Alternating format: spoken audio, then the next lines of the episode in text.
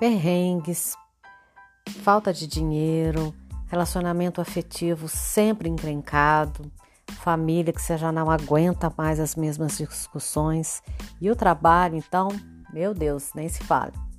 Esses desconfortos emocionais são mais comuns do que a gente pensa.